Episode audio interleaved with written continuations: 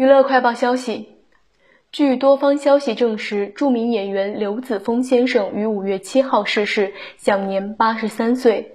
刘子峰生前曾参演多部影视作品，其中以主演黄建新导演电影《黑炮事件》最为出名。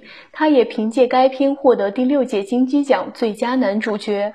二零零六年，他也曾凭《天狗》入围第二十六届金鸡奖最佳男配角奖。